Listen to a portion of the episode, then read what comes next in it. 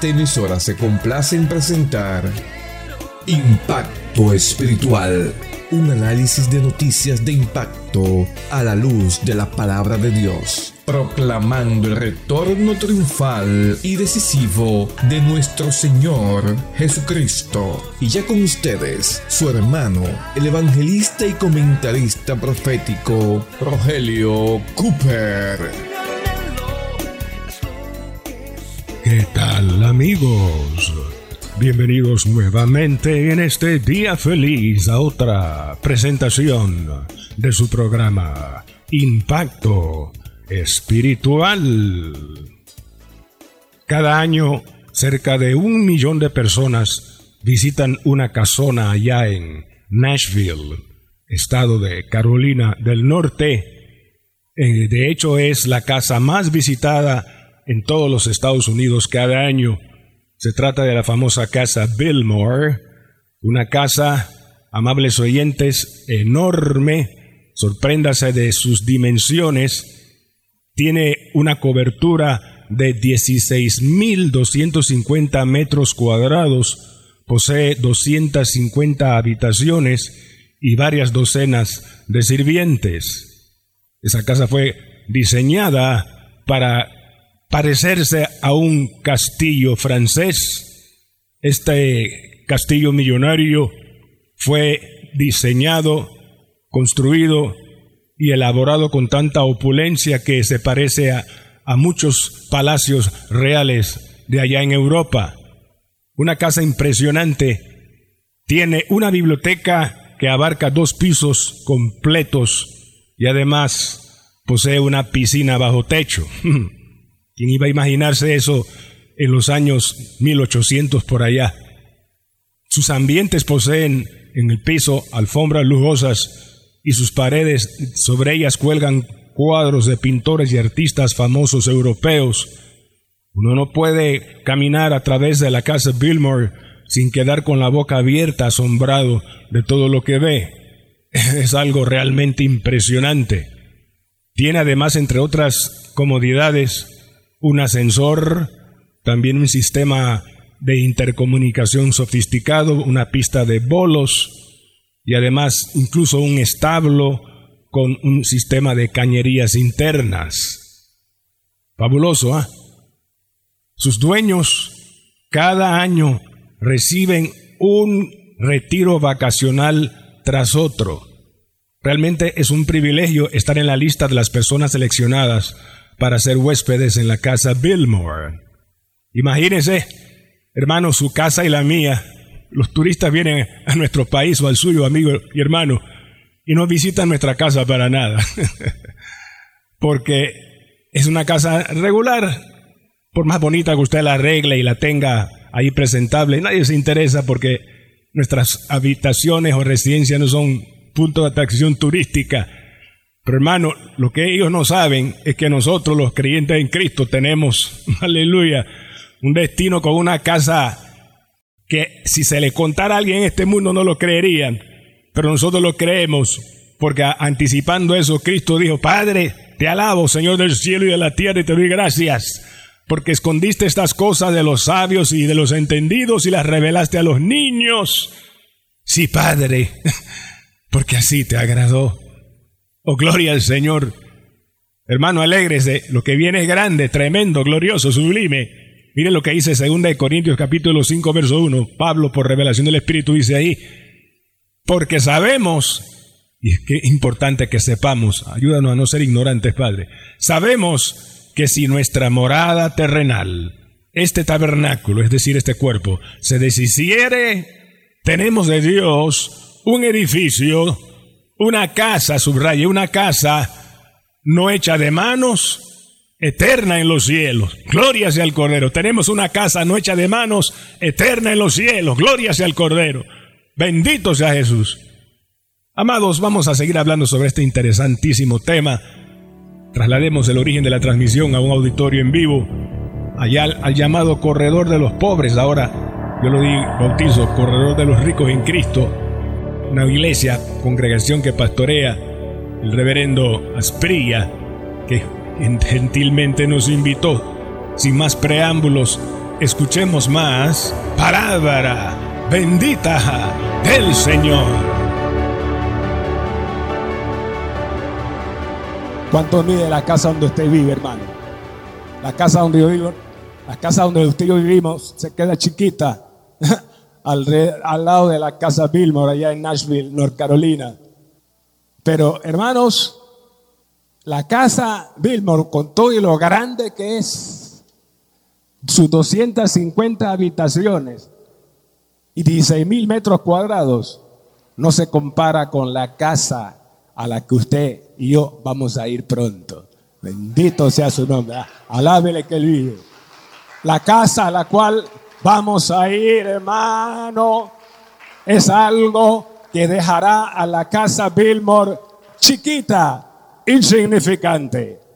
Por eso es importante prestar atención al hacer la comparación con otra casa a la cual el Señor Jesús se refiere al leer los evangelios, capítulo 14 de Juan, versículo 1. Ahí el Señor dice, no se turbe vuestro corazón, no tengan miedo, creéis en Dios, creed bien en mí. ¿Cuántos creen en Dios? ¿Cuántos creen en Jesús?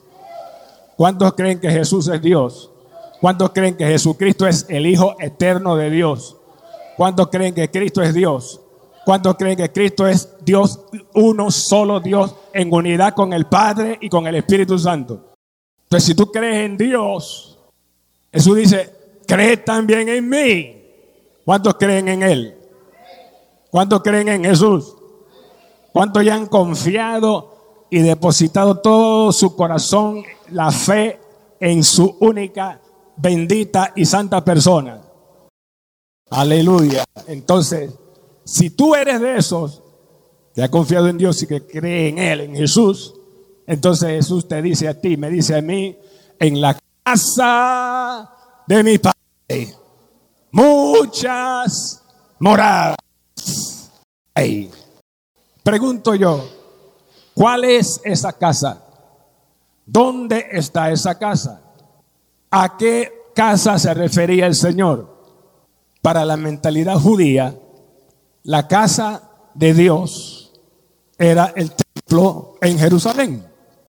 Yo me alegré con los que decían, a la casa de Jehová iremos. Salmo 27. Una cosa he demandado a Jehová y esta buscaré que esté yo donde?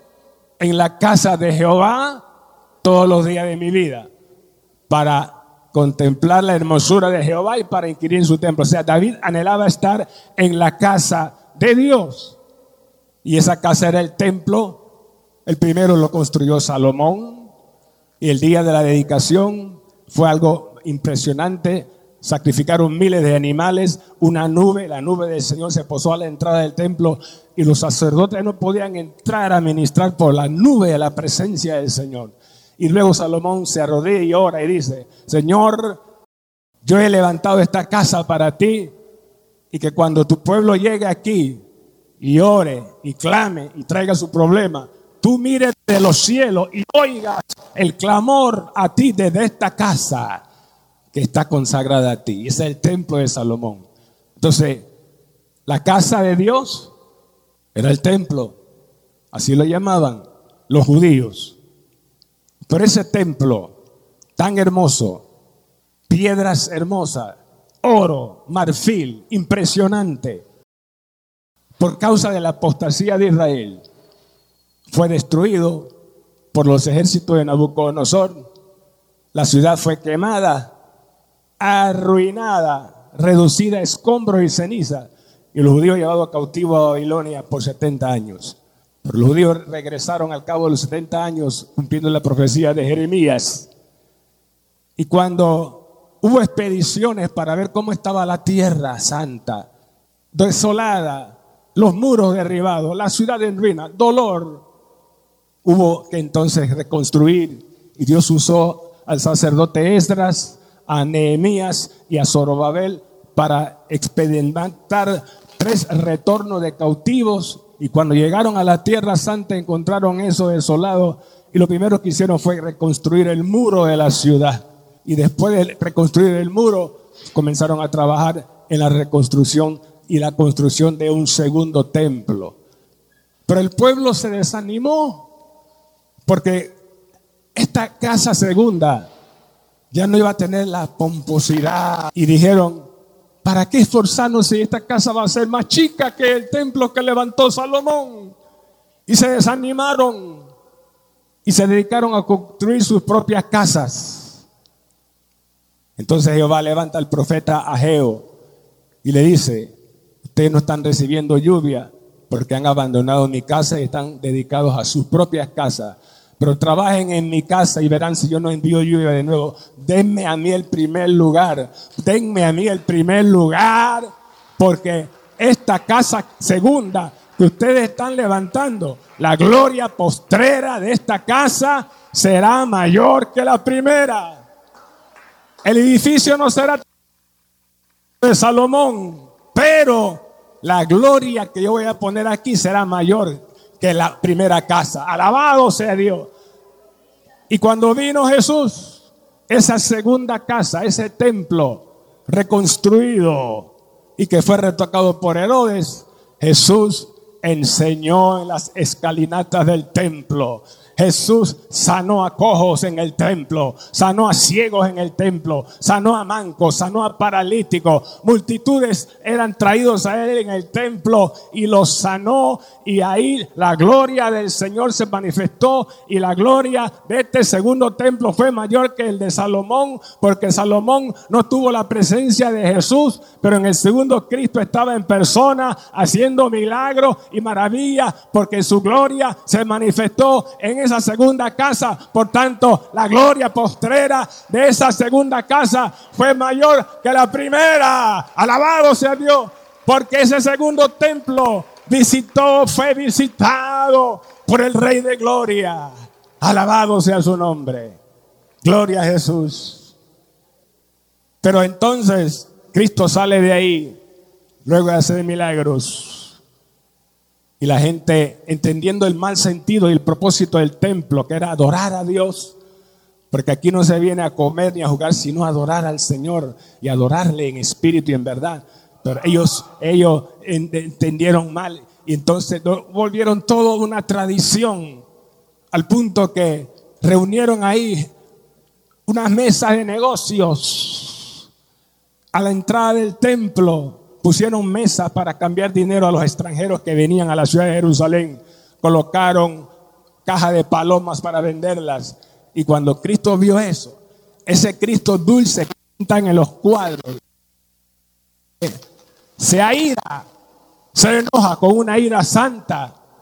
¿Cuánto quiere, cuánto la gente que no se imagina un Cristo enojado? Lo ven ahí en un cuadro todo el sagrado corazón de Jesús. Pero Cristo es, eh, no, no, solamente es dulce, pero también no solamente es el cordero, pero también es el león de la tribu de Judá. Alabado sea Jehová. Él es él ruge. Él es santo, aleluya. Y ahí, cuando él vio eso, agarró un fuete y comenzó a repartir rebo por todos lados. Y volcó las mesas de los cambistas y los que vendían palomas. Habían corrompido la casa.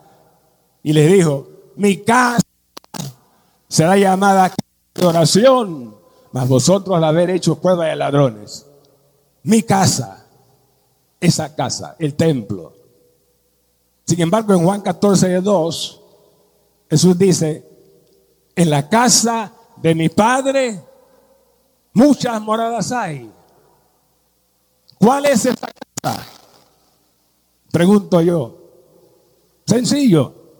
No pudo haber sido el templo de hace dos mil años, porque de él, cuando los discípulos, al entrar el Señor por la ciudad, y le mostraron el templo y sus edificios y los adornos votivos, las velas y todo, qué hermoso es todo esto, que le respondió el Señor, ¿veis todo esto? De cierto os digo que no quedará aquí piedra sobre piedra que no sea derribada. Así que 40 años después, en el año 70 después de Cristo, ese templo fue destruido. Y Jesús sabía que eso iba a suceder. Sin embargo, dijo, en la casa de mi padre, para Israel, la casa de Dios estaba en la tierra, en Jerusalén. Pero para nosotros, para su pueblo, los escogidos, para la iglesia, la casa del Padre no está aquí en la tierra, no está acá abajo. Hay que levantar nuestras cabezas, erguidos y levantar vuestras cabezas, porque la casa del Padre está arriba. Alabado sea Dios. Está arriba, no abajo en la tierra. Está arriba. ¿Y dónde? Arriba. ¿A dónde fue llevado Pablo cuando estuvo temporalmente fuera del cuerpo o, en el cuerpo? No lo sabe, Dios lo sabe. Conozco un hombre bien dentro, fuera del cuerpo, no lo sé, que fue arrebatado al tercer cielo. Y allá escuchó palabras que no le he dado al hombre expresar. Entonces, esa casa, hermano, tremenda, superior a cualquier casa en la tierra, está no en el primer cielo, no en el segundo cielo de las estrellas y galaxias, está más allá del sol, más allá del universo visible por los astrónomos, está la casa del Padre. Y Cristo les dice a sus apóstoles, a sus discípulos, aposento alto, donde comería la última Pascua, la última cena con sus discípulos. Iban a tener pruebas, pero les dio palabras de ánimo, porque ellos iban a estar tristes por su muerte. Pero dice, los volveré a ver. Aunque ustedes estén tristes, les voy a volver a ver. Ustedes me verán otra vez. Y tendrán gozo en sus corazones y nadie quitará vuestro gozo. Bendito el Señor precioso. Y no solo eso, les dio una palabra de aliento, una palabra de fe y de esperanza.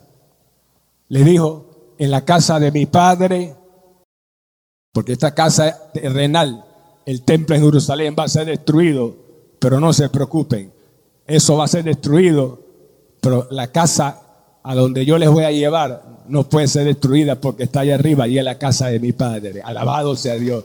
Esa casa no puede ser destruida. Ahí no entra ladrón, ahí no entra polilla, ahí nada lo corrompe. Es una casa eterna, segura en los cielos, el hogar eterno de los redimidos.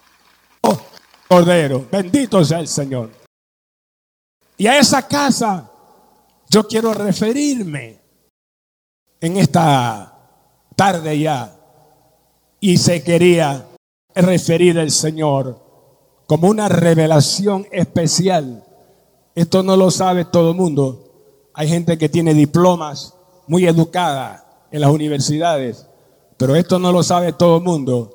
Hay gente que no tiene diploma, hasta niños de 5 años y saben más que muchos cabezones llenos de conocimiento en las universidades. El conocimiento no es malo. Si usted puede educarse, edúquese pero que su conocimiento no le haga eh, ignorar lo más grande que hay en esta vida. Porque lo más grande que puede haber en esta vida es Dios y la esperanza de algún día verle y estar con Él. Lo más grande en esta vida es conocer a Dios y después de esta vida pasar a ese lugar que Él ha ido a preparar. Aleluya. Porque muchos no saben eso, pero unos cuantos, esto no le ha sido revelado a nosotros y Jesús en el Espíritu se regocijó. ¿Cuántos se regocijan ahora? Él se regocijó y dijo, Padre, Padre, gracias porque escondiste estas cosas de los sabios y de los entendidos, porque así te agradó. Y nosotros tenemos esa revelación. Qué privilegio. Y Él nos dice en esta hora, en la casa de mi Padre, muchas moradas hay. No pocas, muchas. Porque Dios es Dios de lo mucho. Nuestro Dios es Dios de la abundancia. Dios todo lo hace en cantidades inimaginables, inimaginables. Mire la arena del mar, ¿quién la puede contar? Innumerable. Mire las estrellas del cielo, nadie las puede contar, innumerables. Dios todo lo hace mucho. Y él dice, muchas moradas hay, muchas habitaciones hay. Si así no fuera, yo os lo hubiera dicho. O sea, Jesús no vino a entretenernos con cuentos ni con chistes. Esto no es ciencia ficción, esto no es cuento de hadas, esto no es algo inventado por alguien tirado de los cabellos, no. Esto es algo real. Es real.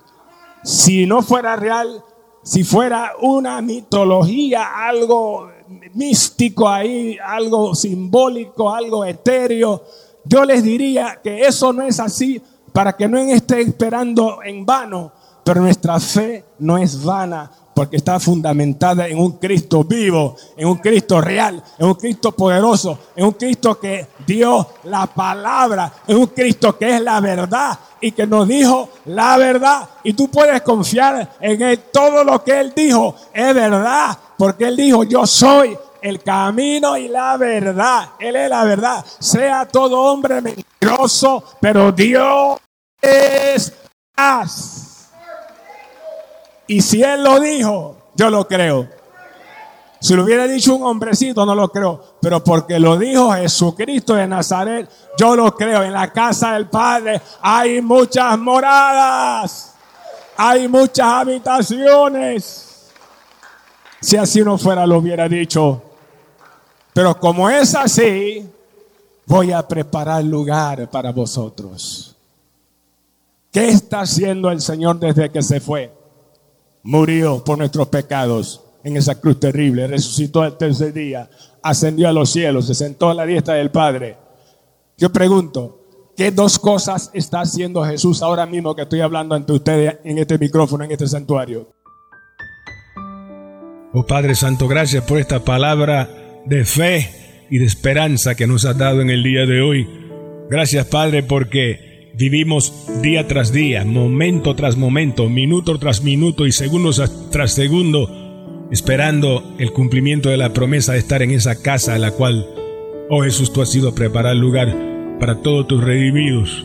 En cualquier momento las señales están cumplidas, volamos para allá, más allá del sol, Padre. Oh, gloria a tu nombre, Cristo. Conforta a tu pueblo con esta esperanza, los hermanos afligidos, los que sufren lo mejor está por delante y tu consuelo presente, tu gracia es suficiente y tu poder se perfecciona en nuestra debilidad. Pido por los amigos que nos escuchan, Señor, muchos de ellos, como la mayoría de la humanidad, Señor, anda sin Dios, sin fe y sin esperanza. Oh, tu palabra es clara cuando dice que la paga del pecado es muerte, pero tu regalo, tu dádiva es vida eterna en Cristo Jesús. En Jesús solo hay vida eterna, pero sin Él muerte eterna, castigo eterno. Pero tu amor es tan grande Padre, que abandonaste a Jesús a un tormento horrible en la cruz, siendo inocente, santo y puro, para poder salvarnos, era la única forma. Os ruego que los amigos indecisos, el diablo luchando para apartarlos de ti, se decidan por Jesús hoy, ahí al lado de la radio, a la distancia en el internet, y rindan sus corazones a Jesús. Padre, convéncelos con tu espíritu y convierte a esos amigos, que ni uno de los que nos oye aún no es salvo, se pierda, que te acepten hoy mismo, Señor y sus nombres sean escritos en los cielos, porque te lo pido en el nombre del Cordero, en el nombre precioso de Jesús, quien dijo, vosotros pues también estad preparados, porque a la hora que no pensáis, el Hijo del Hombre vendrá. Bendito sea Jehová.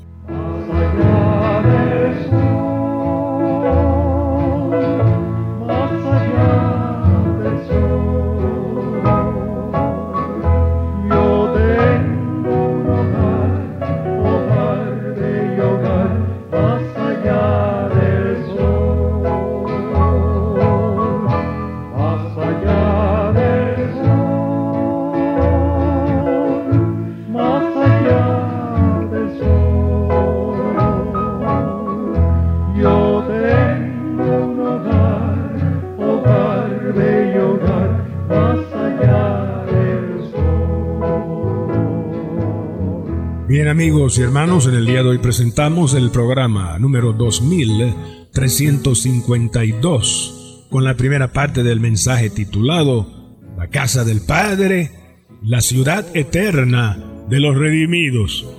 Seguramente hermano usted querrá escuchar este audio de nuevo para repasar esta palabra de fe, de tanta esperanza, para que su corazón se anime, se consuele o compartirlo con otros hermanos atribulados en prueba para que sean inyectados con fe y esperanza también, o compartirlo con algún familiar que aún no es salvo para que Cristo lo toque y se salve. Escríbanos a nuestro WhatsApp y con mucho gusto le enviaremos el audio de hoy a su WhatsApp. Lápiz y papel, ponga primero el signo más seguido del número uno y después los números que mi esposa les dará a continuación.